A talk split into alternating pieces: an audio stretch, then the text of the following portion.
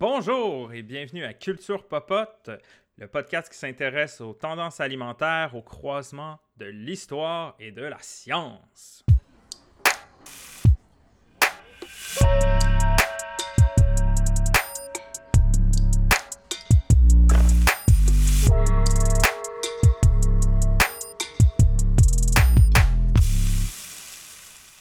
Allô Phil! Salut Marie-Ève! Comment ça va? Ça va bien, toi? Ça va bien, ça va bien. On profite de la belle chaleur ce temps-ci qui fait du bien, euh, à- qui fait du bien après tous les jours de pluie qu'on a eu récemment. là. Ouf! Ouais, on s'était ennuyé du soleil. Ah oui, parlant de soleil, euh, j'ai une nouvelle recette à partager avec toi. Mais je pense pas qu'elle va t'intéresser, euh, toi personnellement. Par contre, euh, Hein? si- je pense que t'as pas de chien, toi, je pense. Non. Non. Ok, Mais j'ai t'as vraiment peur de où est-ce que tu... J'ai vraiment peur de où est-ce que tu t'en vas avec ça. Mais tu sais, tu as des amis qui ont des chiens aussi, ceux qui nous écoutent ont des chiens. J'ai euh, trouvé une recette pour mon, mon, mon gros chien qui euh, a toujours chaud. C'est l'enfer. Elle, depuis l'arrivée de l'été, elle se cache partout. Elle a ben trop de poils. Son poil il est noir. Puis ça la tient le soleil, fait qu'elle est brûlante tout le temps. Et elle haït ça pour mourir. Fait pour trouver une s- un, un remède à ça, puis euh, qu'elle me laisse des fois un petit peu travailler au lieu de tout le temps à côté de moi en train d'avoir chaud, je me suis dit que euh, je pourrais essayer de faire des glaçons. Mais tu sais, c'est plate, juste un glaçon de même. Fait que si vous voulez essayer du beurre de peanut avec des bananes, Hein? T'es en train de nous donner une recette de popsicle au beurre de peanut, Ouais! banane pour chien. Exact. C'est vraiment écœurant. Puis, mais il faut mettre un peu d'eau. C'est ça le truc. Fait que c'est du beurre de peanut, des bananes, du yogourt, un peu d'eau dans le blender. Puis après ça, tu mets ça dans un rack à glace. Là. Hey, c'est écœurant. Les chiens adorent ça. Mon chien adore ça. Est-ce que ça continue par, par contre de coller au palais des chiens ou euh, c'est comme une... Hey, c'est vraiment pas si pire. Mais je sais pas, la mienne est tellement gourmande. Écoute, que- des fois, j'en donne deux de suite parce que à 95 livres, tu sais, je peux bien donner deux glaces. Puis, euh, par contre, la deuxième, elle l'avale d'un trait. Oh. Elle gloutonne un peu, là. Elle est vraiment gloutonne, mais ça marche par contre. Elle a vraiment moins chaud après. C'est comme si elle, elle arrêtait de. Je pense que c'est. euh, Je, je sais pas c'est quoi le, le terme, j'ai oublié le terme. D'un chien qui a chaud qui fait comme ça. Halter? Halter? Ouais, c'est euh, halté, c'est ça. Ouais. Ben, Respirez fort. halter. Res- C'est ça, elle arrête de respirer fort. Fait en tout cas, type pour les chaudes journées d'été, des glaces au beurre de peanut aux bananes. Et par contre, le yogourt, faut pas qu'il y ait de sucre. Ah. C'est important. Pourquoi? Parce que le sucre, c'est pas bon pour les chiens, euh, semble-t-il. Donc, euh, je prends pas de chance, euh, j'en donne pas. Je me suis fait Hmm. dire ça par mon vétérinaire, donc euh, je garde ça. Ben, Ben, on, ben santé. on va en prendre note, on va en prendre note. Ouais, fait que c'est la recette euh, animalière du jour. OK. Ah, on a plein de tips and tricks euh, euh, sur- sur le... à culture popote, on parle Ouais. de tout. Pas juste pour les humains. Les animaux aussi sont comblés euh, dans ce podcast-là. Écoute, Mais pour vrai, pour être plus sérieux, on peut parler de notre sujet d'aujourd'hui si ça te tente. oui, est-ce que... euh, moi, je sais pas. Juste, euh, juste euh, le sujet d'aujourd'hui, ça me donne soif? Oh, moi aussi. Et en Ouh. plus, avec le, le- le soleil des euh, derniers jours, on dirait que ça me...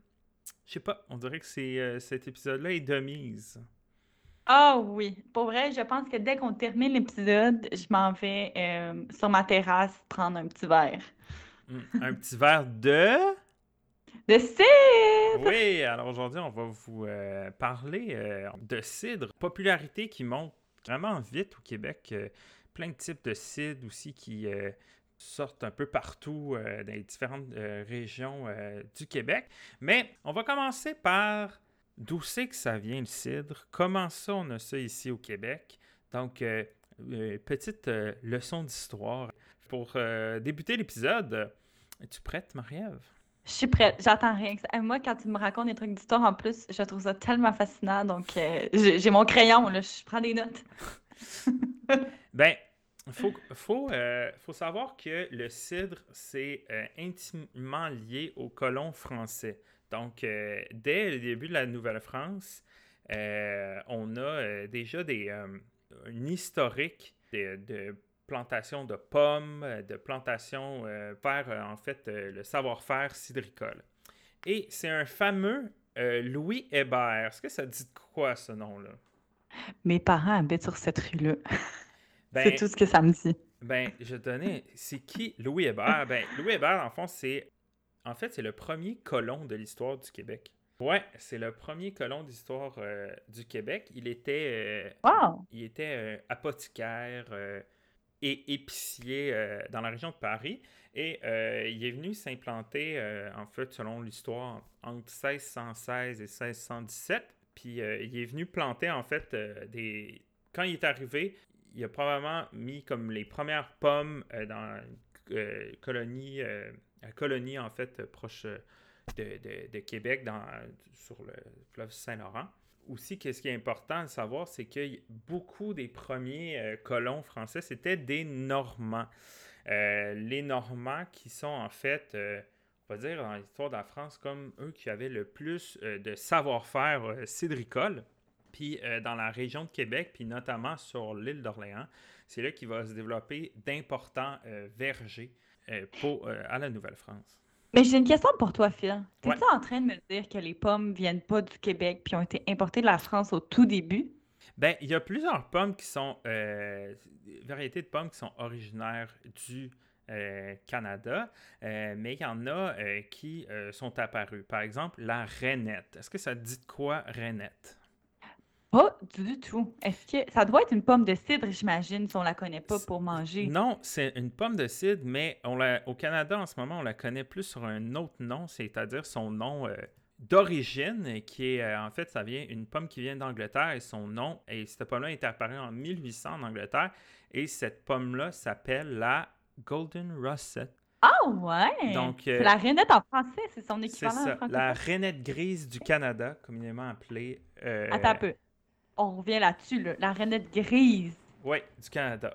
Il y a peut-être. Grise. je ne m'y connais pas dans tous les cultivars de pommes, euh, de pommes euh, dans le monde, mais effectivement, celle-là qu'on retrouve, qui est la Golden Rosette au Québec, c'est la, en français, c'est la rainette grise du Canada. Pourquoi pas remplacer grise par. Euh, Golden. c'est même plus beau, hein? Je sais pas, c'est peut-être un daltonien qui a fait la, la traduction. sûrement, sûrement. Mais, euh, en fait, il y avait, il y a vraiment beaucoup, beaucoup de pommes. Euh, donc, j'ai nommé la rainette. Il y a la caville, ou la, caville blanche, la caville rouge, la fameuse. Et oui, c'est le nom d'une pomme. La fameuse, qui est, euh, qui est en fait une, une pomme, surtout, on peut l'appeler aussi snow apple ou pomme de neige en raison justement de sa chair qui était comme super, super blanche. Sinon, après, dans, l'histoire, il va y avoir aussi les Sulpiciens, qui est un, est une compagnie, on va dire, de prêtres, euh, une société de, catholiques euh, qui vont s'installer euh, sur l'île de Montréal en dès 1657. Puis à partir de 1666, il va y avoir un petit verger qui va se développer proche du séminaire de la rue Notre-Dame.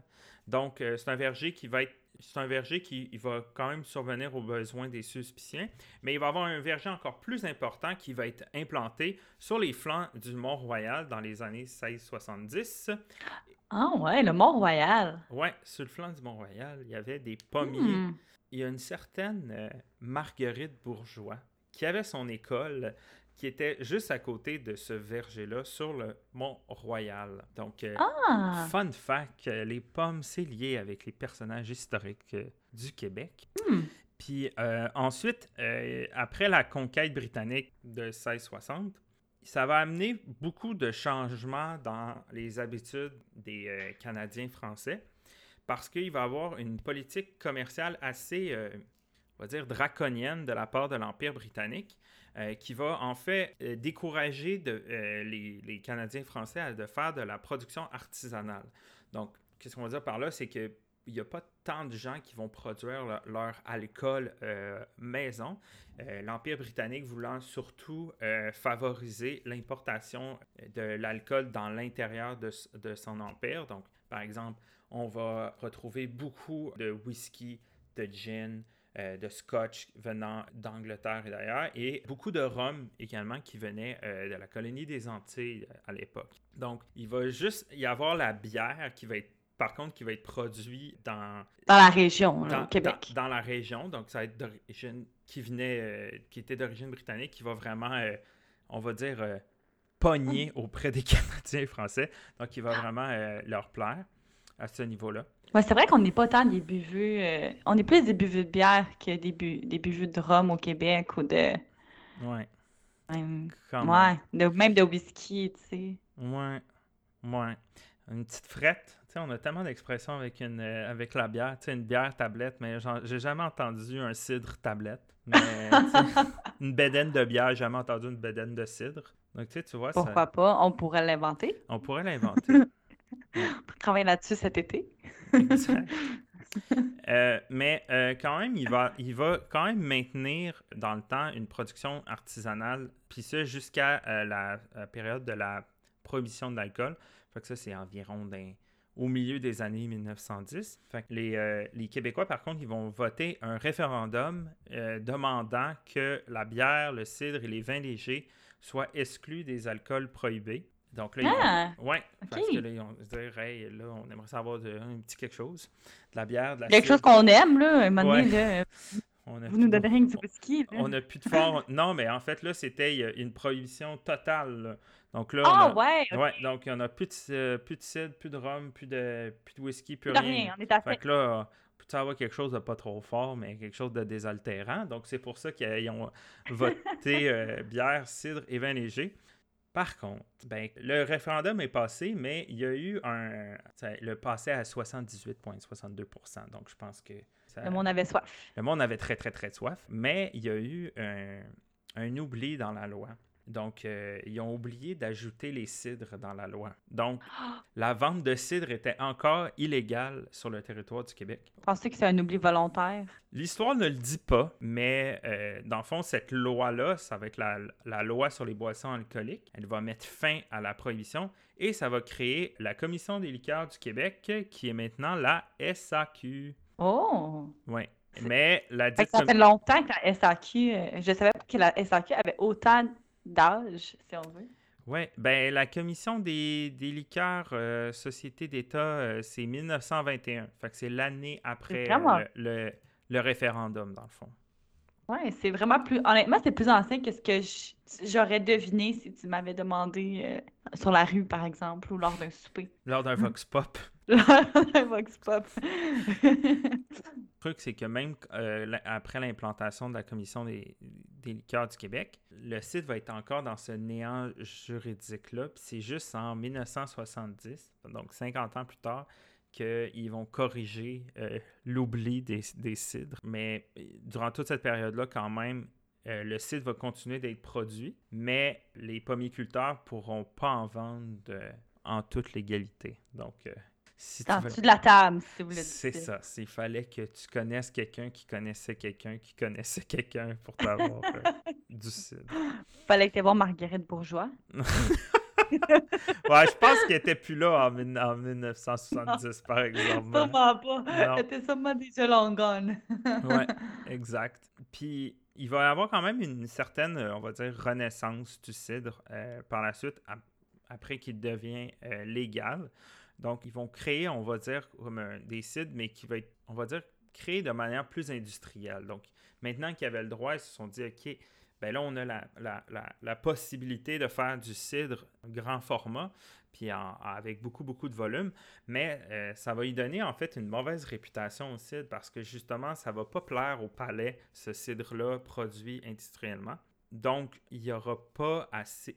les produits seront pas assez de bonne qualité. Donc, les, ventes de cidre vont juste chuter et le cidre va encore retomber, on va dire, dans une genre de période creuse. Puis une période euh, noire jusqu'à, en fait, les années 1980-90, lorsqu'il va avoir euh, les premiers permis d'alcool artisanal qui vont être faits, qui vont faire que le site va vraiment euh, reprendre en même temps que la bière et le vin.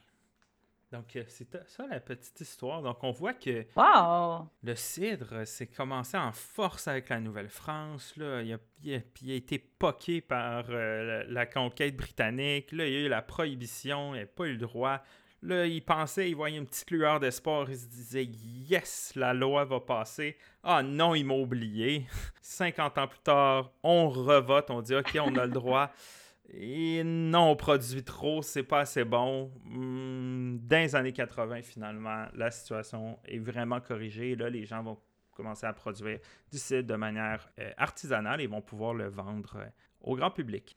Mais au moins, aujourd'hui, si on peut se, se rassurer pour le, pour l'industrie du cidre, du moins, la population en consomme de plus en plus. euh, vraiment, on voit une augmentation de popularité dans les ventes du cidre. là. Vraiment. Écoute, même dans les, les petites épiceries euh, spécialisées, avant, moi, ce que je voyais, c'était comme euh, peut-être deux, trois rangées. là. Maintenant, il y a comme une étagère au complet juste Ouais, de cidre. Même vrai. des sections complètes de cidre.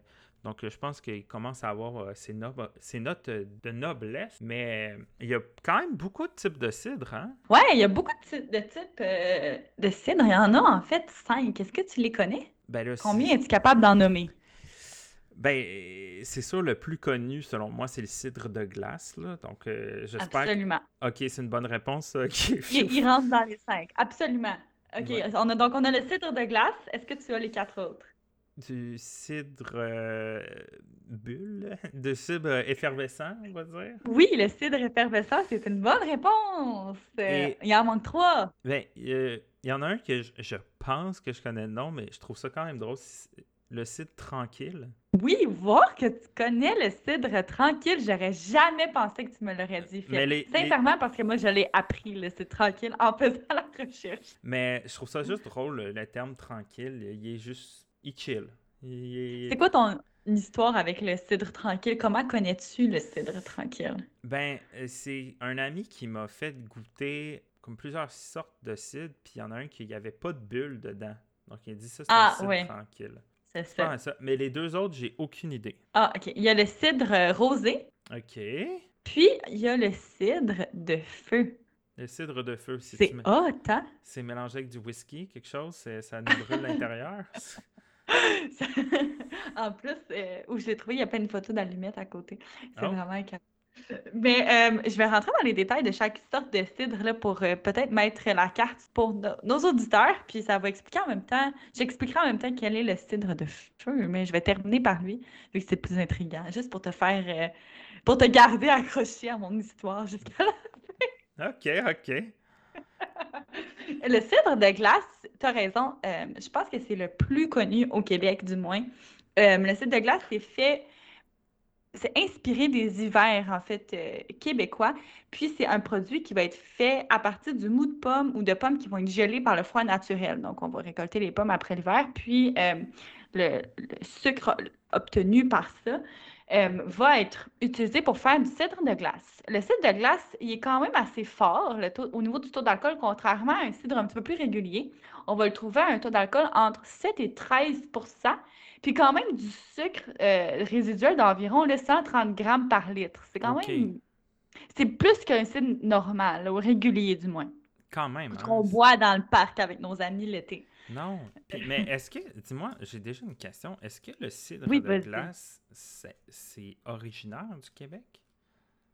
En fait, le cidre, euh, le, de glace, c'est typiquement québécois. Tu as absolument raison. Hmm. Ça vient basé à cause de nos hivers. Donc, on a quand même la température ou le climat qui nous permet de faire du cidre de glace. C'est pour ça aussi que c'est un produit qui est quand même populaire au niveau des touristes à ramener lorsqu'ils viennent au Québec euh, à leur famille, par exemple. Hmm. Aussi, le cidre de glace s'accorde vraiment bien avec tout ce qui est des fromages qui vont être un petit peu plus corsés, à pâte ferme et aussi avec du foie gras. Oh. Euh, et que ça donne déjà la, la salive. hein. c'est... Aussi vraiment un site qui se prend bien comme, vin- comme site de dessert un petit peu, donc accompagné par du chocolat, par des euh, tartes, ça peut être des desserts, des pâtisseries, n'importe quoi qui va être plus sucré. Le site de classe va bien s'accompagner parce que lui aussi est sucré. Donc, euh, on peut vraiment le prendre un peu, un peu à la style d'un vin de dessert, mais version cidre, là, si on veut aller un petit peu dans le terroir. Puis, Donc, plus en Euh, fin de soirée, quand on termine euh, nos soirées Ouais. euh, champêtres avec euh, un plateau de fromage, puis ensuite euh, avec le dessert. C'est peut-être un petit peu rough, là, prendre ça à l'apéro. Ouais, non, c'est surtout à 13%. euh, ben, peut-être ça délie les langues plus vite. Oui, peut-être.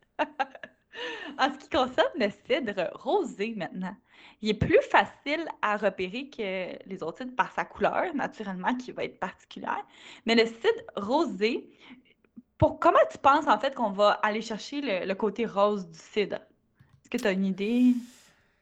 Je pense que je connais la réponse, mais je suis pas sûr. Est-ce que c'est à cause de la pleure de pomme? Oui, bonne réponse. Donc, on va faire, on va pas faire du cidre rosé, par exemple, avec des pommes vertes. Euh, on va Ah, faire un cidre Bizarre. rosé avec des pommes qui vont avoir une chair rouge ou en fait par la macération des pleurs dans le mou. Donc, c'est les deux façons de produire Comme du vin rose. orange. Tu sais, le vin orange, c'est peu. comme une macération euh, pelliculaire. Là. C'est- on dirait que c'est comme le terme. Moi, je bois du vin de macération pelliculaire, mais c'est la même chose, dans le fond. C'est juste la, Ouais, à peu près. à la place de la pleure C'est de juste que là, on va prendre la pomme. C'est ça, la bleue de pomme.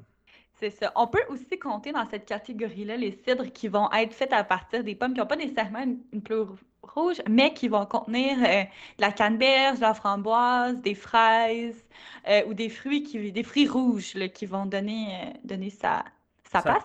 Ça Puis- teinte, dans le fond. Sa teinte, oui, j'ai dit sa place, on a dit sa teinte.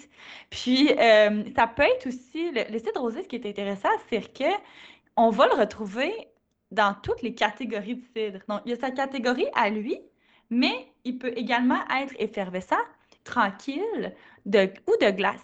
Donc, on va les retrouver dans, dans les autres catégories. Donc, un cidre peut être plus qu'une étiquette. Ah, ok. Donc, euh, c'est. Le, le, classi- le cidre rosé, lui, se prête très bien, par contre, à l'apéro et à la Hmm. table des desserts, si on le prend plus sur un format de glace. Hmm. En ce qui concerne le cidre effervescent, comme on l'a dit tantôt, euh, c'est pétillant, ça pop. Si vous êtes des gens qui n'aiment pas beaucoup nécessairement le, le mousseux, un cidre effervescent peut être une bonne option pour euh, remplacer ça quand on veut célébrer quelque chose ou simplement pour l'apéro si vous êtes du type fancy. Ben oui. Ben oui.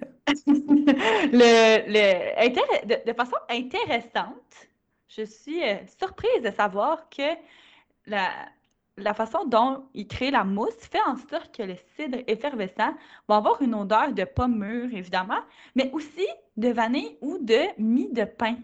Hein? Ouais. Donc, donc, si je comprends bien. Ja- Écoute, je vais, je vais avoir un odorat plus euh, défini la prochaine fois que je vais sentir du cidre effervescent. Ouais, je vais essayer de voir si ça sent euh, de la mie de pain première moisson ou autre, ou je ne sais trop.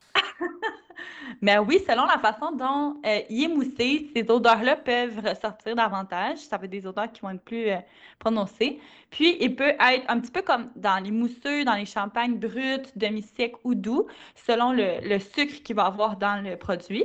Puis, le taux d'alcool va varier entre 2 et 12% Donc, on se rapproche un petit peu dans les plus hauts taux du cidre de glace, mais on va quand même, on peut aller quand même vraiment plus bas que le cidre de glace avec des, des cidres effervescents à, à peu près 2% Puis on, on trouve plusieurs formats, là. Ça peut être en prêt à boire, alors qu'on trouve pas vraiment de mousseux ou de champagne euh, au dépanneur en prêt à boire, tu sais. Non, cidre. pas vraiment. C'est euh, c'est particulier de voir ça, on verra pas ça. Alors que du cidre, euh, du cidre effervescent, on en retrouve.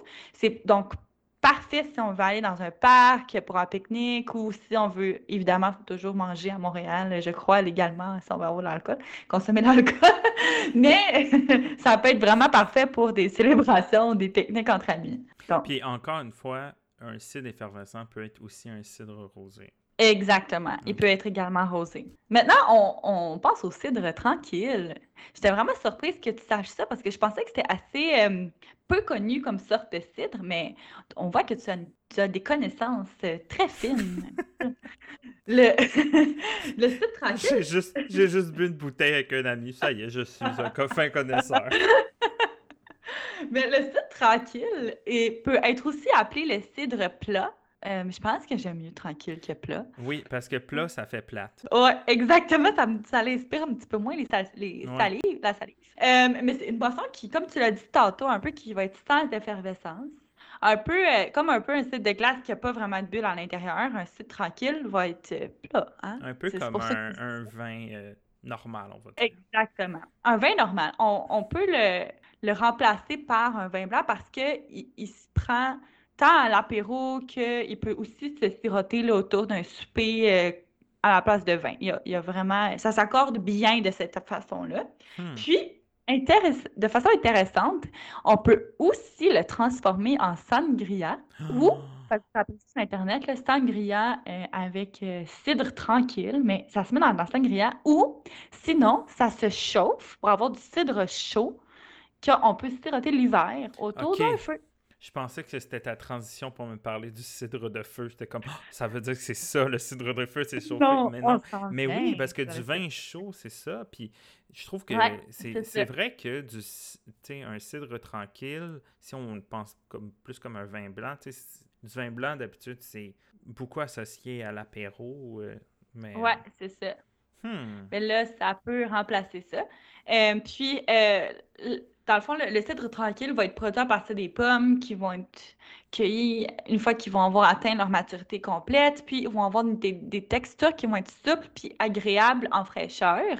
Il peut aussi, comme le vin, être vieilli en fût de chêne pour qu'il y ait une couleur qui va être un petit peu plus ambrée, puis plus avoir de caractère quand on va le boire. Donc, on, on pourrait avoir un cidre euh, avec la mention réserve euh, si c'est pendant un an dans le fût de chêne? Pro- probablement, ça doit se voir sur les étiquettes euh, parce que Mm. ça, on peut le vieillir. Euh, je dois t'avouer que les temps de vieillissement, je, je suis moins familière, mais ça se vieillit. Puis aussi, selon, encore une fois, les, comme les vins ou comme un peu le cidre effervescent, il peut être doux ou sec en fonction de la quantité de sucre qu'on va y ajouter. Puis son taux d'alcool va varier entre 1,5 et 15% Donc, c'est, ça peut être lui qui peut être le plus alcoolisé encore, euh, plus que du 15, cidre de glace. là. Ouais, ouais, 15%. euh, surtout à l'apéro. 15% à l'apéro. Surtout à l'apéro, ouais. Euh, ça se mange mieux peut-être que ça, ça, ça se boit mieux peut-être avec des plats euh, qu'on mange là. On y va dans l'alcool un peu plus fort. D'ailleurs, le- comme un peu du vin blanc encore une fois, on peut accorder ça avec la volaille, avec du porc, poisson, fruits de mer. Ça va mieux qu'avec des, des choses un petit peu plus légères que peut-être la viande rouge là. Hmm. Ça s'accorde comme un vin blanc finalement, là, quasiment. Donc ça c'est le cidre tranquille. Mais là, le dernier. Là, je sais que tu t'en viens avec le dernier. Là. Je, vais, bi- euh, je vais bien m'asseoir, je vais bien écouter parce que là, je sens que ça va être une révélation. Dans le fond, euh, le cidre de feu, c'est créé par un procédé d'évaporation par la chaleur qui est, dans le fond, qui est fabriqué le cidre de feu. Fait que ça va être comme une- un peu la transformation de, de l'eau d'érable en sirop. La chaleur va permettre de concentrer tous les sucres et les arômes pour donner vraiment une touche euh, unique à ce type de cidre-là qui va être un peu comme liquoreux, si on veut. Puis sa couleur va être cuivrée. Puis, Hmm. euh, elle va donner une bonne acidité en bouche, due aux arômes de saveur de pommes qui vont être cuites, des caramels, puis des fruits confits qui vont faire comme un genre de digestif. Et ça se boit au dessert à cause de ces arômes qui vont être plus un petit peu sucrés. euh, ça va goûter le caramel, les fruits confits. Donc, on, boit, on boit ça en accompagnant le dessert. Ça s'allie comme un dessert, comme un- un- un peu comme le vin de glace où on prend au niveau du dessert. Oh mon dieu, il faut que j'essaye ça. Mais là, Ouais. tu t'as dit un peu comme le sirop d'érable, mais est-ce que le cidre de feu aussi, c'est quelque chose qui est comme typiquement québécois? On dirait que c'est. J'ai jamais entendu ça ou? Hey, c'est une bonne question, sincèrement. Je vais, je vais chercher la réponse et je te reviendrai à notre prochain épisode. Ok, parfait. Je, je te reviens avec cette donnée-là. C'est une très bonne question. Mais le cidre euh, de feu, sinon, a un taux d'alcool qui va être euh, quand même assez élevé, donc entre 9 et 15% Oh là! Ouais, donc si on se rappelle, le cidre de glace, lui, est plutôt entre 7 et 13% Donc le cidre de feu euh, est, un, est un petit peu plus euh, élevé en alcool que le cidre de glace. Donc, c'est vraiment intéressant de voir les, je pense, les cinq sortes de, de cidre. Puis le cidre de feu aussi, euh, dans la bouteille ou les formats que ça s'achète, ça ressemble vraiment au cidre de glace. Donc, on parle de petites bouteilles élancées quand même. Euh, tu sais, je- tu prends- je pense que quand on- comme on prend un cidre de glace, on prend pas la même quantité que quand on prend un cidre euh, effervescent ou un cidre tranquille. Donc, on y va dans des quantités un petit peu plus modérées, là, euh, Mhm. parce que c'est quand même euh, un goût prononcé. Donc, c'est intéressant de voir ça. Puis, ce que, ce que je trouve intéressant aussi, puis j'ai lu là-dessus tantôt, mais le cidre se consomme vraiment bien dans tous les types de verres possibles. Alors que, par exemple, la bière a son type de verre précis, le vin a son type de verre précis également, alors que le cidre, lui, selon le cidre qu'on boit, peut s'adapter vraiment à tous les formats. Donc, c'est vraiment chouette euh, puis pratique euh, si jamais vous n'avez pas trop de verre chez vous. Hmm. Donc, pas besoin de coupe à vin avec du cidre. On peut le boire euh, dans un. Dans On un peut le boire dans un verre à bière. Dans un verre Tupperware. dans... Avec une paille. Avec une paille. Très, très, Mais très ça s'adapte très bien parce qu'il y a plusieurs sortes. Puis on peut. c'est par exemple, si on prend un cidre effervescent, ben, autant dans un verre à bière que dans un verre à mousseux, par exemple, ça peut être une bonne option. Ou, euh, on peut être créatif là, avec le cidre. En tout cas, hein. Moi, je pense que c'est ma boisson préférée. J'adore ça. Ben là, ben, tu m'as donné ça avec tout ça, mais là, je pense qu'il y a quelqu'un d'autre qui va nous donner encore plus soif. Et c'est notre invité, Antoine Bernard Laberge. Laberge. Oui. Absolument, il est directeur marketing à la cidrerie Milton. Donc, il va venir nous parler un peu de l'histoire de la cidrerie Milton, mais également euh, répondre à toutes nos questions qu'on a sur le cidre. Donc, euh, à tout de suite.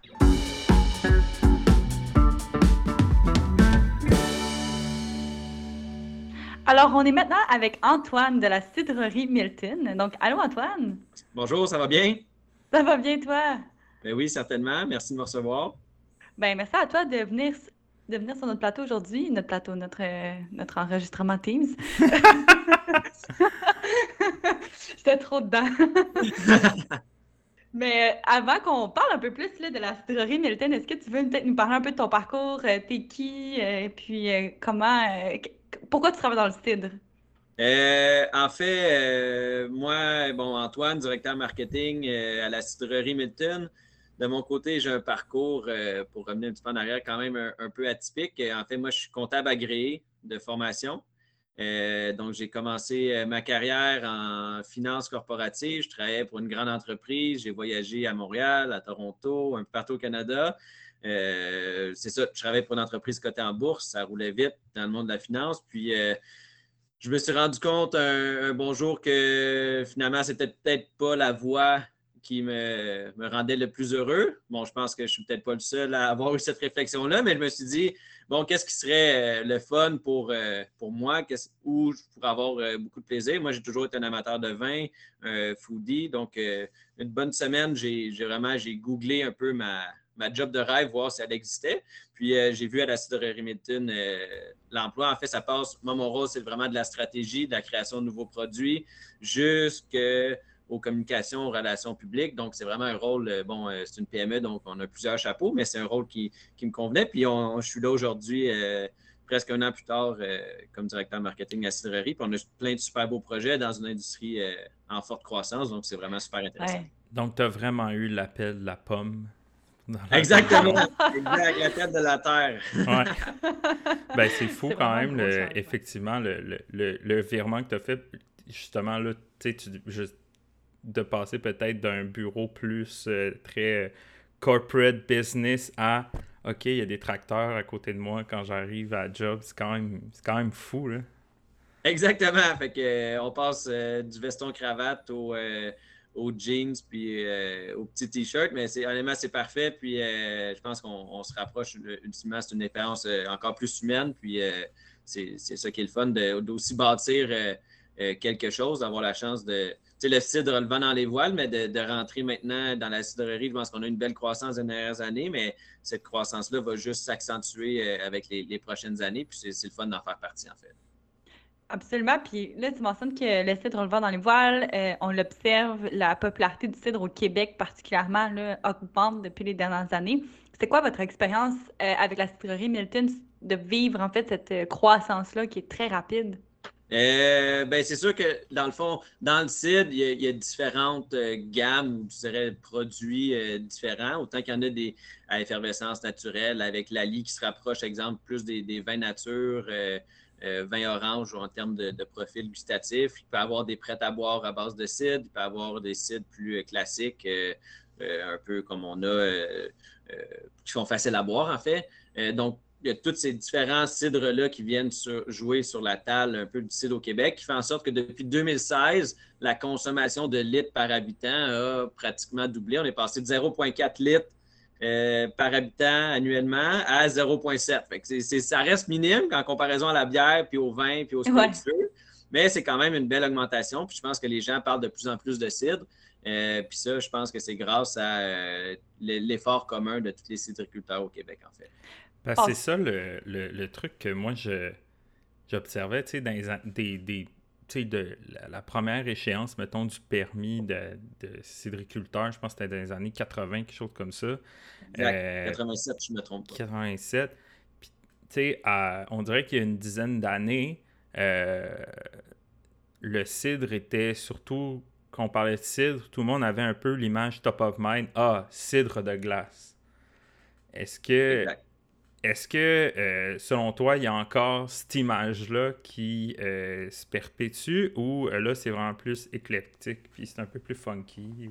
je pense que, pour être bien honnête avec vous, je pense que le CID, le plus gros challenge, le plus, gros défi qu'on a, c'est de faire l'éducation auprès des consommateurs. Tu je pense que quand on regarde les statistiques, quand la personne n'a jamais goûté de cidre de sa vie, elle est très peu ou peu enclin à goûter du cidre. Mais une fois qu'elle en, a goûté une première fois, elle est très, très enclin à en racheter. Elle comprend qu'il y a des, bénéfices, de bénéfices de consommation qui sont le fun à, par exemple, au faible taux d'alcool versus, exemple, le vin, qui est un taux d'alcool généralement plus élevé. Mm-hmm. Euh, la plupart des sites sont, ou la grosse, grosse majorité sont sans gluten. Donc, euh, c'est moins bourratif, par exemple, qu'une bière. Donc, ça vient avoir qu'un liquide qui est super le fun euh, à boire, puis qui, est facile, en fait. Puis, il y a des gens en découvrent. Puis, on, voit là, tu sais, il y a un préjugé qu'on pense, c'est grosso modo, que ça va être du jus de pomme avec de l'alcool, mais euh, c'est des ateliers d'éducation. puis, on, part du classique ou du préjugé jus de pomme avec de l'alcool, qui est super facile à boire, comme exemple notre, notre original. Mais là, on fait le voyage à travers nos gammes euh, le travail qu'on fait jusque dans la série, euh, notre série nature, puis même avec nos collaborations avec Sommelier Nordique, avec la macération sur mort de raisin, pour mhm. voir à quel point le cidre, finalement, c'est plus c'est pas le préjugé qu'on pense de jus de pomme avec de l'alcool. Euh, puis ça, ça passe vraiment. c'est un travail de longue haleine qui passe de, vraiment d'éverger avec les pommes acides qui nous permettent d'aller plus loin et explorer tout le potentiel qu'on peut faire avec le cidre, en fait. Puis pensez que vous bénéficiez un peu, le monde du cidre en général, ben, de la montée aussi de l'achat local, puis du fait que là, les pommes au Québec, c'est quand même un, fruit qui est très euh, québécois, comme on peut dire. Oui. Euh, ben, c'est sûr qu'on en bénéficie. Je pense que les gens, euh, depuis la pandémie, ont peut-être un, peu plus de, accordent un peu plus d'importance à ce qui est local. Je pense que la pomme, comme tu dis, c'est un, fruit d'ici. après ça, toutes les, les cides à mettons, en 750 ml, qui, sont, euh, qui ont le moins d'intervention possible, souvent effervescence naturelle, sur lit, par exemple, euh, qui se rapprochent, ou du moins qui viennent dans la table un peu des vins nature, vins orange, un peu plus funky, je dirais. Euh, ben, ça nous a aidé à démocratiser le cidre parce que souvent, c'est un consommateur qui est enclin à découvrir toutes sortes de choses. Il y a un palais qui est habitué à goûter à une trame gustative, mettons, plus, plus large. Donc, ça a permis vraiment de, de démocratiser le cidre puis d'amener des consommateurs avec eux. C'est les, eux qui initient le mouvement, puis après ça, les autres suivent un peu en arrière. Donc, ça, ça nous a aidé dans ce sens-là euh, d'avoir des sites comme ça qui sont. Euh, euh, la, prise de mousse en bouteille, en fait, elle est légale depuis l'année passée, en fait. Là, on peut en vendre. Ah, OK.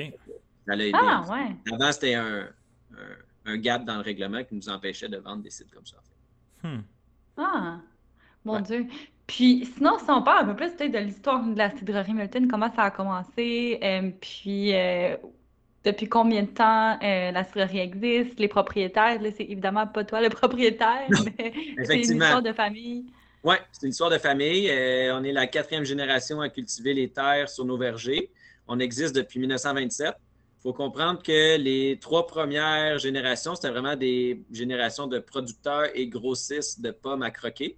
On hmm. était le fournisseur officiel hmm. pour euh, Métro dans, pour tout l'Est du Québec.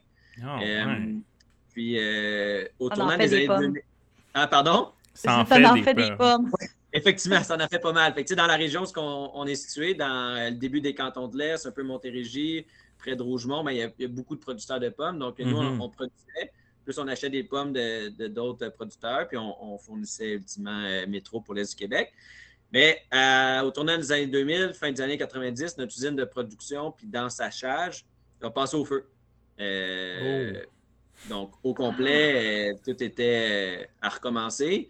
Mais dans chaque mauvaise nouvelle, des fois, vient une opportunité de repenser un peu notre modèle d'affaires. Puis on s'est dit, tu sais, on a un seul client. on est très dépendant de ce client-là parce que, entre vous et moi, une pomme à croquer, à part être belle, pas poquée, puis pas chère, il n'y a pas d'autre qualité, mettons, qui est recherchée d'une pomme à croquer. c'est un peu dur de, différencier. Fait que si le voisin arrive avec une pomme qui est belle, qui n'est pas poquée puis qui est moins chère, ben, c'est dommage pour nous, mais malheureusement, on va aller avec la pomme la moins chère. Euh, c'est un peu généralement comme ça, ça fonctionne. Fait qu'on s'est dit, ben, comment se différencier? Ben, c'est en valorisant ce qu'on fait de mieux, c'est-à-dire euh, la production de pommes. Euh, puis ça, ça passait par un travail euh, vraiment de, refonte de notre méthode d'agriculture ou de, comment on voyait un peu les vergers. Euh, c'est-à-dire, on avait beaucoup de variétés de pommes à croquer, mais peu de variétés de pommes à cidre. Donc, Marc-Antoine, la quatrième génération, a décidé de reprendre le flambeau, mais en voulant vraiment explorer le potentiel des pommes à cidre. Lui, il avait voyagé un peu partout dans le monde, il avait vu un peu ce qu'on faisait ici et ailleurs avec les pommes acides qui nous permettent d'aller pas mal plus loin qu'une pomme à croquer. Euh, fait que là, on a commencé le travail dans nos vergers, couper des, pommiers euh, dits classiques de, pommes à croquer, des noms qu'on connaît tous, le Macintosh, Lobo, Spartan, par exemple, mm-hmm. pour planter des variétés de pommes acides. Euh, il y a des noms, là, c'est flyé. Cox Orange Pépine, euh, Norman, Rubinette, oh Golden Rosette. Cox Orange Pépine? Exact, exact. Il y a des noms. Euh, savoir que ça goûte, ça. fait que, ça pour dire qu'on a commencé dans le début des années 2000. Il euh, faut comprendre que planter une variété de pommes, peu importe la, variété, c'est un travail de longue haleine parce que la variété ne peut pas pousser directement dans le sol québécois. ça ne va tout simplement pas marcher. La manière qu'il faut faire, c'est d'avoir un porte-greffe, c'est-à-dire une racine neutre, venir y greffer la variété, euh, puis après ça, ah, la, porte-greffe et la variété fusionnent ensemble. Hmm. Ensuite, euh, les 5-7 premières années, c'est à peu près pas productif parce qu'on enlève euh, les fleurs, les pommes pour donner 100% d'énergie au tronc. Ensuite, les, disons, de 7 à 12 ans, il y a une production moyenne. Puis ensuite, de 12 à 15, c'est là que tu commences à avoir une production qui a, de l'allure, puis tu peux penser faire un site, disons, à à haut volume ou qui vaut de la, peine euh, au niveau commercial de, commencer à pouvoir en vendre assez. Euh, en fait, on commençait dans le début des années 2000, 2005, on, plus 15 ans, égal à peu près dans les dernières années euh, qu'on a commencé à bénéficier un peu de l'audace que Marc-Antoine a eu dans le début des années 2000, parce que entre vous et moi, le site en ce moment, c'est super, c'est trendy, mais dans le début des années 2000, bon, il y avait le site de glace qui était là, mais tout ce qui est autres produits de cidre, c'était pas le truc le, non. plus. C'était pas ce que tu as mis dans ton parc avec tes amis. Là, exact. Je sais qu'il y avait comme euh, des produits genre Dublins ou quelque chose dans le même, genre des cidres comme euh, importés. C'était pas mal juste ça euh, qu'il y mhm. avait. Mais je trouve ça fou. C'est comme la cidrerie Milton, c'est comme un phénix. Après, il y a eu les flammes. De ses cendres est sortie une cidrerie. Exact. Ça, ça nous permet, en fait, tout ce qu'on a fait, on a une parcelle expérimentale où on essaie les nouvelles variétés de pommes acides. Euh, puis euh, ceux qui fonctionnent bien, on les garde, on les replante ailleurs en plus grande quantité. Ceux qui ne fonctionnent pas, ben, on fait juste les enlever puis en replanter d'autres. Mais aujourd'hui, on a 51 variétés de pommes, euh, à peu près une quinzaine de pommes à croquer, mais le reste, c'est toutes des pommes acides. c'est plus votre spécialité maintenant. Pardon? Maintenant, c'est plus votre spécialité. vos revenus viennent principalement du cidre et non plus des pommes à croquer. Euh, oui, exact. Euh, on a des pommes à croquer. On, fournit notre boutique euh, euh agro-touristique, disons. Mm-hmm. Mais pour le reste, 100 ou le, le, reste des pommes qu'on a est 100% utilisé dans la fabrication de cidre, en fait. Donc, ça fait combien de pommiers en tout? On a 30 000 pommiers. Ah! boy! Wow! Répartis sur 55 hectares de vergers. On a environ une quinzaine d'hectares qui sont derrière notre site agro-touristique. Puis euh, le reste des hectares euh, est derrière notre, euh, notre usine de production à un kilomètre dans, dans, le village Sainte-Cécile de Milton. Est-ce qu'il y a des périodes de break? C'est-à-dire comme est-ce que c'est à chaque c'est à l'année longue ou mettons pendant l'hiver c'est un petit peu plus tranquille ou euh? Euh, ben, c'est sûr que ben, on parle juste exemple niveau achalandage touristique. C'est sûr que la période d'été puis de, surtout d'automne l'autocueillette bon euh, c'est sûr que là c'est le, gros achalandage. Après ça ça reprend un peu autour des temps des fêtes parce que nous on a d'autres produits du terroir qu'on vend à notre boutique. Mais après ça c'est sûr que durant l'hiver c'est peut-être un peu plus calme. euh, mais au niveau de la, production, euh, la, saison de récolte est de fin août, tout dépendant des variétés, jusqu'à mi-octobre, fin octobre. Euh, Après ça, on prend nos, pommes, on les presse, puis on, fait de la presse au courant de toute l'année suivante jusqu'à la fin août pour arriver à peu près timé avec la nouvelle récolte. Oh my God, ça fait que c'est non-stop, là. Exact, exact tout dépendant de ce qu'on fait, est-ce qu'on fait de la cryoconcentration, est-ce qu'on presse telle pomme, on a tout un calendrier prévu d'avance. Mais qu'est-ce qui est bien avec la pomme, c'est qu'en fait, euh, c'est une vieille technique, là, mais c'est que nous, une fois les pommes récoltées, on met ça dans, des bennes de pommes, puis on, met ça dans un, entrepôt à atmosphère contrôlée où le niveau d'oxygène est extrêmement bas. Enfin, un humain ne pourrait pas, euh, il n'y a pas assez d'oxygène pour euh, respirer. oh, ouais! Que ta pomme, avec un niveau d'oxygène super bas, permet de. En fait, son, ralentit son vieillissement euh, énormément, ce qui permet d'avoir une pomme à croquer du Québec à l'année longue. wow! C'est ça, en fait, que tu vas chez GA en plein mois de février, tu vas avoir une pomme à croquer du Québec en juin également, même si ce n'est pas la saison des pommes. Euh, c'est à cause de l'entreposage à atmosphère contrôlée. Mais par exemple, avec une banane, ça ne pourrait pas marcher. OK. La ah pomme réagit bien à, ça, en fait. Bon, je n'ai pas essayé personnellement avec une banane, je dis une banane, mais on... je ne m'avance pas trop là-dessus, mais disons qu'en général, la pomme réagit mieux que les autres fruits à, aux chambres atmosphère contrôlée. My God, tu ah! nous révèles plein de secrets. Euh, c'est vraiment intéressant. On est là pour ça. C'est intéressant de voir aussi que la pomme réagit, mais qu'un autre fruit ne réagirait pas de la même façon nécessairement à ça. Exact. Exact. Oui, il y en a d'autres, euh, différentes méthodes. Est-ce que c'est par le gel, par exemple? Mais la, pomme, c'est vraiment avec une atmosphère euh, contrôlée où le niveau d'oxygène est très, très faible, ce qui empêche euh, la maturité ou qui ralentit du moins beaucoup la, maturité de la pomme. Tout hmm. dépendant de la variété, Honeycrisp, c'est dur de toffer jusqu'à l'autre saison. Je dirais que c'est peut-être plus neuf mois, mais en, général, une pomme. Euh, qu'une peau un peu plus épaisse que la Honey Crisp euh, pourrait t'offrir à peu près un an, du moins, pour euh, wow. pallier à peu près à l'autre récolte, en fait. J'ai une question qui me brûle les lèvres depuis tantôt. Les pommes à cidre, pour imaginer un peu qu'est-ce que ça goûte, est-ce que c'est similaire à une pomme traditionnelle ou on peut vraiment pas manger ça et c'est pas mangeable? Tout dépendant de la, variété de pommes. En fait, il faut voir la, pomme acide un peu comme un, cépage dans le vin. Mm-hmm. Euh, il y a des mm. pommes qui amènent des tanins, il y en a d'autres qui amènent de l'amertume, il y en a d'autres qui amènent de l'acidité. Donc, tout dépendant quelle pomme acide tu vas croquer. Il y en a une tu vas croquer, ça va être super acide, l'autre super amer. Une autre qui va avoir des tanins. Tu sais, la famille des recettes, c'est un mélange entre croquant puis euh, ben, pâteux, je peux dire, mais c'est n'est pas un des deux. C'est comme un, un in-between qui est dur à, expliquer, mais que c'est juste en le croquant qu'on le découvre. Euh, mais c'est sûr que je te mentirais euh, en disant que c'est des pommes qui sont le fun à croquer. Euh, c'est pas nécessairement tout le temps la meilleure expérience gustative en termes de pommes à croquer. C'est meilleur, en jus. C'est meilleur en Exact. On va garder la Macintosh là, pour manger.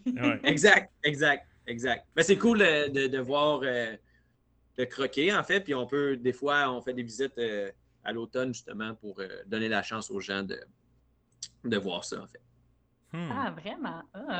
Puis, euh, on a vu, euh, justement, dans les dernières années, je reviens avec cette question-là, mais justement, l'explosion du, des, des cidres.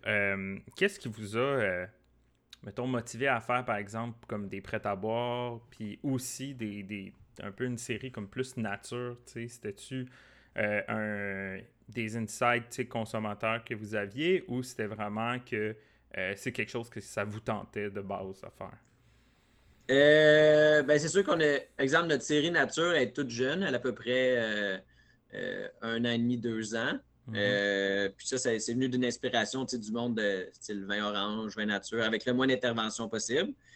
Pour ce qui est, exemple, des, prêts à boire, ben, faut voir les, prêts à boire à base de cidre. Nous, de notre côté, elle s'appelle la gamme Milton Star.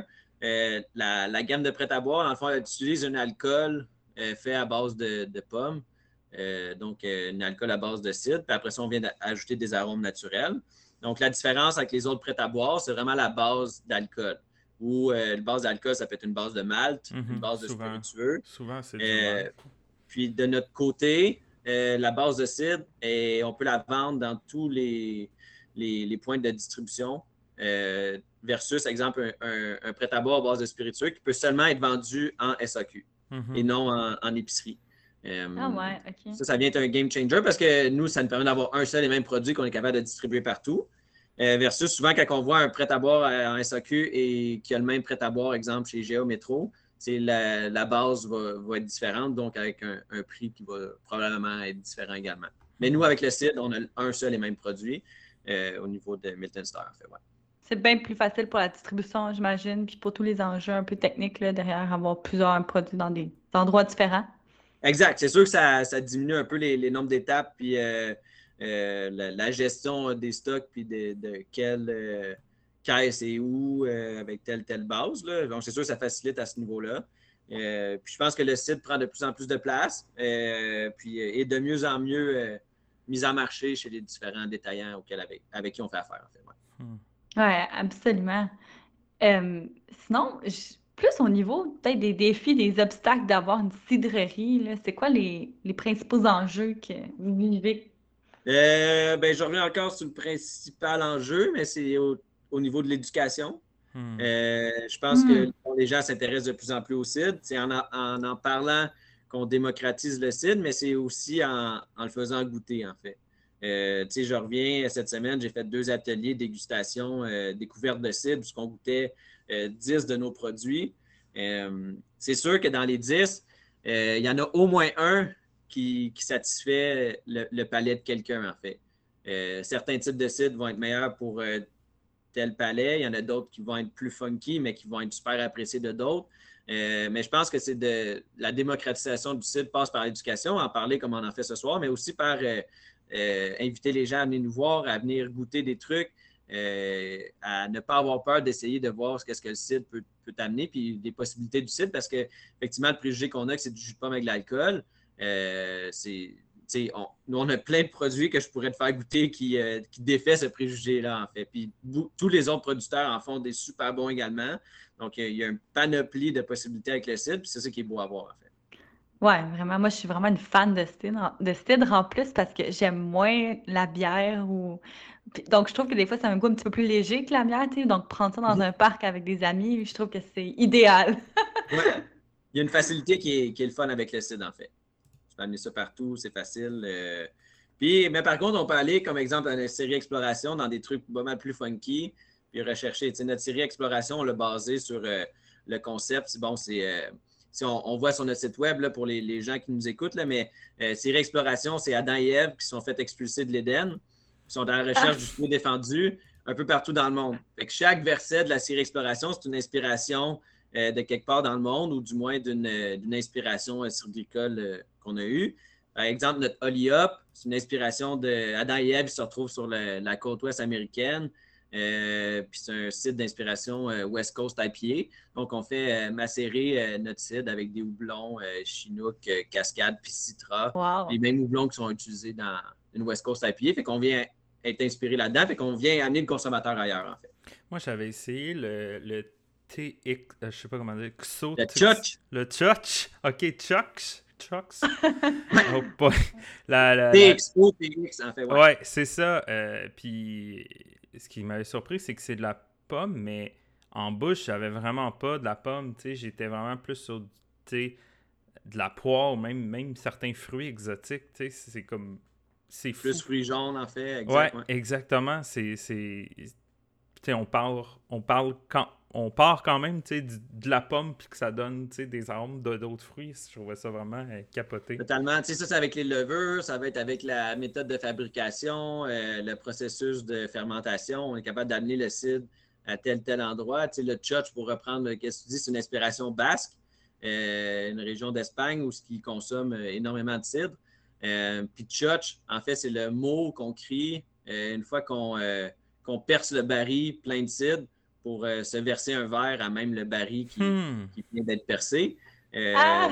C'est vraiment le mot magique. En fait, dans les Pays Basques, on crie church quand on, quand on perce le baril. Fait que ce, cidre-là est une inspiration directe euh, de, ce qu'on peut retrouver là-bas. À la sauce euh, québécoise de Milton, bien entendu. Euh, l'histoire est juste incroyable depuis tantôt. À chaque fois que tu nous racontes des bouts, je me dis, c'est tellement enrichissant, c'est riche. C'est le fun, en fait. C'est justement cette éducation-là qui, est le fun à. Les, les gens connaissent bien le vin. Je pense que ça fait un bout que c'est implanté chez les consommateurs. La bière, avec la montée des microbrasseries, bon, ça a pris de plus en plus d'ampleur. Mais là, le cidre commence à, vivre la même chose. Puis les consommateurs euh, en consomment de plus en plus, en, parlent de plus en plus. Puis, euh, euh, tu sais, je pense que c'est ça qui va faire la différence au, final, c'est d'en parler, de faire déguster, puis, puis plus. Puis c'est quoi euh, que à, quoi en fait t'attribues cette montée-là du cidre? C'est-tu euh, juste il y a plus d'offres ou il y a eu vraiment un, changement de, pensée dans au, niveau du Québec? Euh, je te dirais un mélange. De plus en plus de cidreries, de gens qui font du cidre. Après ça, il y a une recherche peut-être des gens d'avoir quelque chose de moins bourratif, de plus faible en alcool. Puis le, cidre d'un sans gluten avec normalement un, taux d'alcool en général, il y a des cidres plus élevés jusqu'à 10% 12,5 mais euh, qui se situe entre 5 6% vient directement jouer dans cette talle-là avec euh, quelque chose qui est directement fait du fruit. Au Québec, la particularité euh, de la production de cidre, c'est que tu dois être majoritairement, en tout cas, tes cidres doivent venir principalement ou majoritairement de, tes des pommes de tes vergers. C'est impossible d'acheter du concentré euh, pour faire euh, ton cidre. c'est vraiment axé sur la pomme fraîche, le fruit frais, euh, versus d'autres endroits dans le monde où ils sont capables de faire, de par la législation, les règlements, du cidre à partir de concentré, de jus de hmm. pomme concentré. Donc, c'est vraiment quand même, c'est vraiment différent le, profil glucide qu'on vient chercher. fait que, il y a beaucoup de travail, honnêtement, faire du cidre, ça part de faire pousser ta pomme jusqu'au pressage, la fermentation, la mise en bouteille. Donc, euh, c'est quand même un, long processus qui prend ultimement quasiment un an à, faire pour une bouteille, en fait. Oui, ouais, j'ai en, tête euh, entre 70 et 80% euh, qui doit être fait à partir de ta propre production de pommes ou de pommes du Québec. C'est-tu autour de ça? Je me trompe peut-être? Il n'y a pas de pourcentage de prescrit directement dans la loi. Ah, ça dit majoritairement, donc c'est une si t'es à 51% t'es correct. En fait, je dirais pas ça à interpréter, en fait. Je ne me, me prononce pas sur un pourcentage, mais euh, ultimement, comme exemple, nous, de notre côté, on utilise 100% de nos pommes pour faire nos cibles, euh, hmm. puis nos bases d'alcool pour euh, Milton Star dans, dans le, prêt-à-boire, en fait. Ouais. Ah, puis, puis... Ah, vas-y, fais. J'ai plein de questions. Là.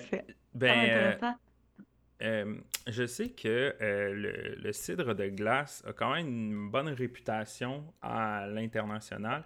Est-ce que c'est quelque chose que vous faites à la cidrerie Milton, l'exportation ou euh? On a fait du cidre de glace dans les dernières années. le cidre de glace a été inventé au Québec des années 90. Mm-hmm. pour les gens qui sont plus ou moins familiers avec la méthode de fabrication, en fait, ça utilise la cryoconcentration. Euh, dans le fond, c'est que, tu sais, normalement, j'ai dit que la, saison de récolte, c'est de fin août à mi-octobre, fin octobre. Euh, ben, là, au lieu de récolter, on laisse ultimement la pomme dans l'arbre. Puis avec les mois, les mois d'hiver, de froid, c'est de venir, euh, les sucres vont, enfin, la pomme va geler, puis les sucres vont se cryo-concentrer avec le froid. Dans, la les glace, sucres vont se concentrer. Exact, puis ils vont se séparer entre le sucre et l'eau, le reste de la pomme. La hmm. pomme va se dessécher. tu vas avoir une pomme qui est pas mal plus concentrée en sucre. Euh, donc, quand tu vas venir la presser, tu vas avoir un, taux de sucre supérieur dans ton, euh, dans ton liquide. Puis qui dit sucre, plus de sucre dit euh, plus d'alcool au final. C'est pour ça qu'on retrouve des sites de glace à 9-12 mm-hmm. en moyenne. Mais effectivement, le, site de glace, c'est un, beau produit d'exportation qui est vraiment met l'accent sur la pomme du Québec à l'international. C'était surtout fort avec les touristes. Malheureusement, avec la pandémie, il y a eu un déclin dans les ventes à cause de ça. Principalement, c'est Ah, des touristes, exemple, français, européens ou américains qui venaient acheter justement un site de glace en SAQ un peu partout dans le territoire. Mais là, comme il y a moins de touristes dans les dernières années, mois, euh, ça... Ouais, je pense qu'on peut dire année. Année. On est rendu là. exact. Malheureusement. ouais, c'est ça. Ah ouais. Mais écoute, je pense que je pourrais poser des questions pendant trois heures. Mais je pense que pour le, le- le bien de nos auditeurs, euh, je- si je peux finir avec une dernière question euh, qui tue, Phil, est-ce que tu me laisses l'honneur, la Ben dernière oui, question? Vas-y, vas-y. Personnellement, c'est quoi ton cidre préféré? Ah, c'est une très bonne question. Mon site préféré, euh, là, je regarde mes produits en même temps que je vous parle, mais moi, je dirais que c'est. euh, on l'a sorti euh, récemment, c'est le Cortland Tardive euh, dans notre série Nature. Euh, dans le fond, c'est l'histoire de ce kid-là, c'est quand même drôle. En fait, ça part d'une erreur. En fait, c'est comme euh, ré- récolter des Cort- Hey, j'aime vraiment ça. Cortland. À chaque site, il y a une histoire. Oui!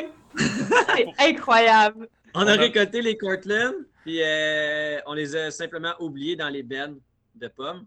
Euh, Ok. puis rendu au mois de, je dirais, mi-janvier, on a réalisé, euh, oh boy, on- c'est quoi toutes ces bennes-là qui sont pleines de Cortland qu'on n'a rien fait avec? Mais avec, tu sais, on- il n'y a pas un gros gel entre, euh, disons, euh, fin novembre et mi-janvier. Il y a des gels, des gels, gels, des gels, gels, des gels. Euh, ça, ça fait en sorte d'avoir une mini cryoconcentration des sucres, ce qui vient donner plus d'ampleur à la Cortland, plus euh, d'amplitude. Donc, on vient avoir un, un cidre qui est super structuré, mais qui est sur la pomme fraîche. Fait que c'est comme un entre-deux entre un cidre. C'est super facile à boire, c'est un super bon cidre d'apéro, mais tu peux quand même avoir des, des bons tanins, une belle structure en bouche pour euh, venir accompagner des repas aussi. Fait que c'est- c'est vraiment cool comme liquide, en fait. Ben, je sais pas pour toi, Marie-Ève, mais moi, je sens que je vais aller m'acheter du cidre dans pas long. Oh, moi aussi, j'y pensais tout à l'heure. Je me disais, oh mon Dieu, ça donne l'eau à la bouche. C'est incroyable. Ouais. Ouais. On a toutes sortes de produits qui sont disponibles un peu partout sur le territoire, puis aussi via notre site web, si jamais euh, les gens ils veulent. Puis également, ceux qui voudraient venir visiter euh, la cidrerie, on offre des visites euh, guidées, en fait, de nos, euh, de nos installations. Ça va être quelques fois par mois, en fait. Ah, vraiment chouette. Dans le, dans- vous pouvez voir aussi là, on- on- dans, dans le, en dessous de la description de l'épisode, on va mettre le lien pour pouvoir euh, que les gens puissent cliquer dessus directement puis aller sur le site de votre cidrerie. Génial. Ben, euh, merci beaucoup, Antoine, de, t'être euh, lancé avec nous pour à, venir euh, discuter du cidre. Ça me fait plaisir. Merci à vous deux de l'invitation. Je pense que c'est une super belle discussion. Puis au plaisir de remettre ça avec vos restants de questions. Donc, on retient une chose, c'est important d'éduquer les gens sur le cidre parce qu'il y a un potentiel à les découvrir. Puis, comme on l'a appris avec la cidrerie Milton, chaque cidre a sa propre histoire. Donc, euh, on, on pourrait faire euh, un épisode pour chaque cidre avec leur histoire. Fait que merci beaucoup, euh, Antoine. Hey, un gros Merci merci à vous. C'est super gentil.